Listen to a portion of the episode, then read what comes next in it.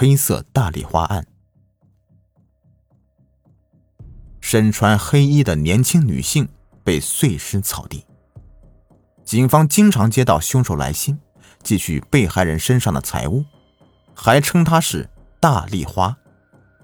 悬案没有任何线索，大家称被害人是黑色大丽花。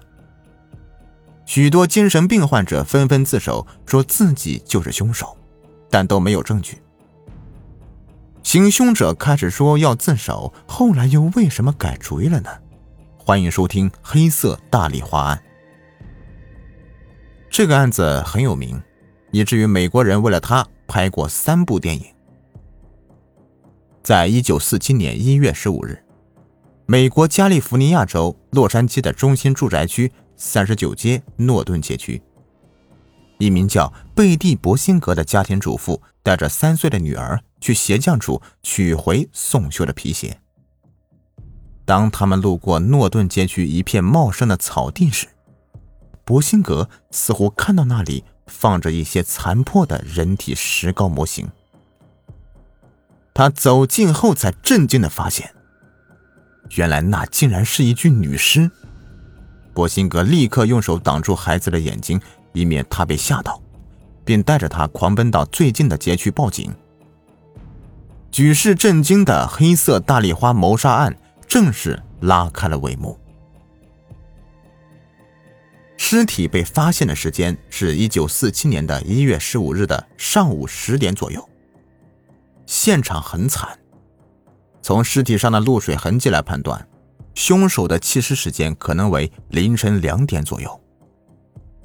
弃尸地点周围呢，经常有车辆和行人经过。但没有任何关于凶手作案的目击报告。看起来很明显，弃尸地点并不是案发的第一现场。被害人经过指纹核对后，确定是二十二岁的白人女性伊丽莎白·安肖特。她身高一米七一，体重五十一点二公斤，蓝眼睛，头发原先是褐色的，后来自己染成黑色。因为尸体有被冷藏过的痕迹。所以死亡时间只能粗略的判断在十三日的下午三点到五点之间。但由于尸体被破坏严重，而且致命伤口过多，所以也不能排除被害人是活着被切开的。他的血液基本被放尽了，尸体内外全部被用水清洗过，也没能找到任何有遭到性侵犯的痕迹。他的嘴部被割伤。伤口看上去令面部呈现一种很诡异的笑容。很明显，凶手是参照了小丑化妆的样子来向他施暴的。他的双臂有多处淤伤和骨折，手指也有多根骨折。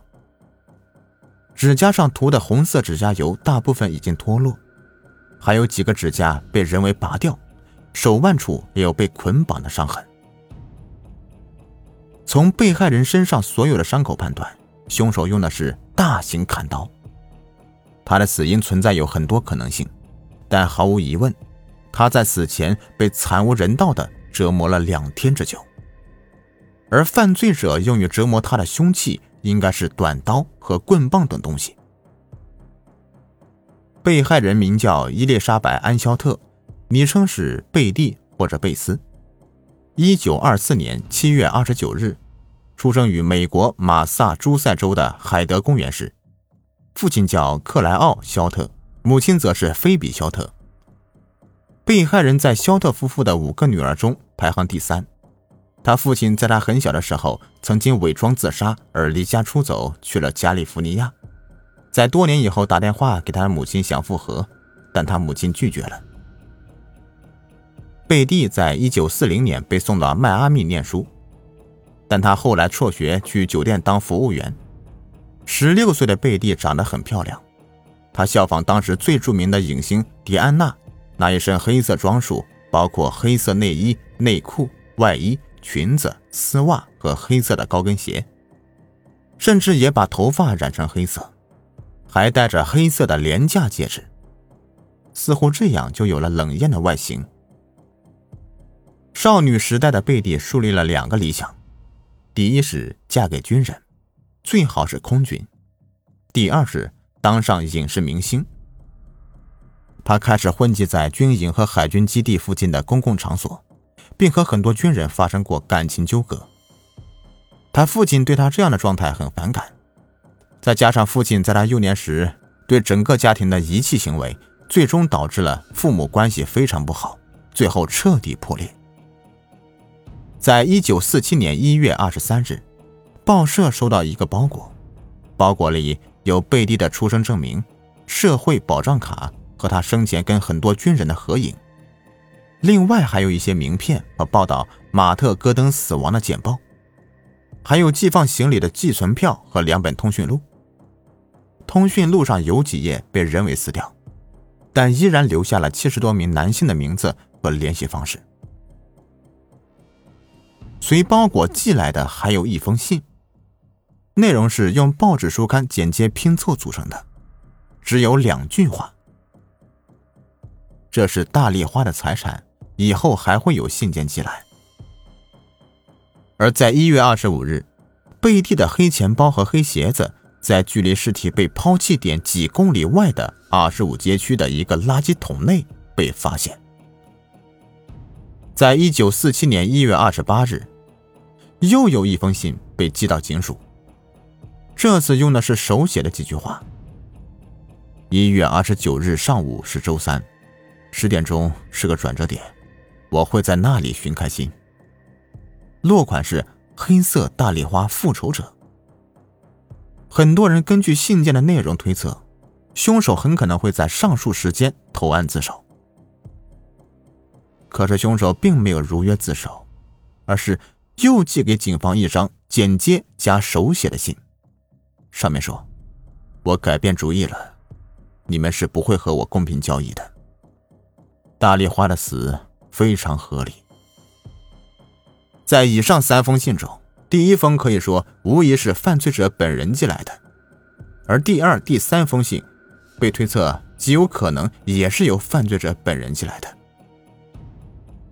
遗憾的是，在这三封信和包裹里的物品中，都没有找到犯罪者的指纹和其他什么有价值的线索。在案件被公布后。短时间内就有三十多人向警方自首，说自己就是罪犯。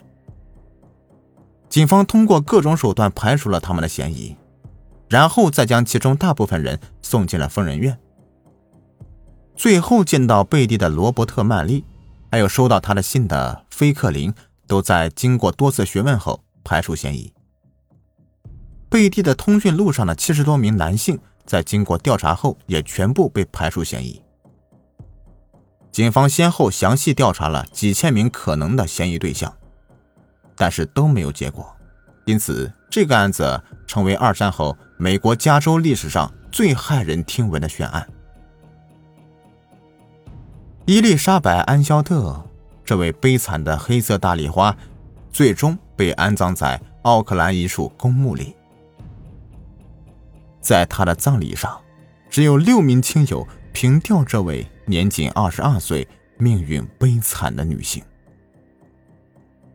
凶手至今还没找到。有些事啊，看起来真的是只能永远是个谜了。这个案子呢，在两千零五年被欧美著名的导演布莱恩·德帕尔玛拍成了一部叫《黑色大丽花》的电影。感兴趣的小伙伴呢，可以去看一看。好了，这个案子就说完了，感谢收听。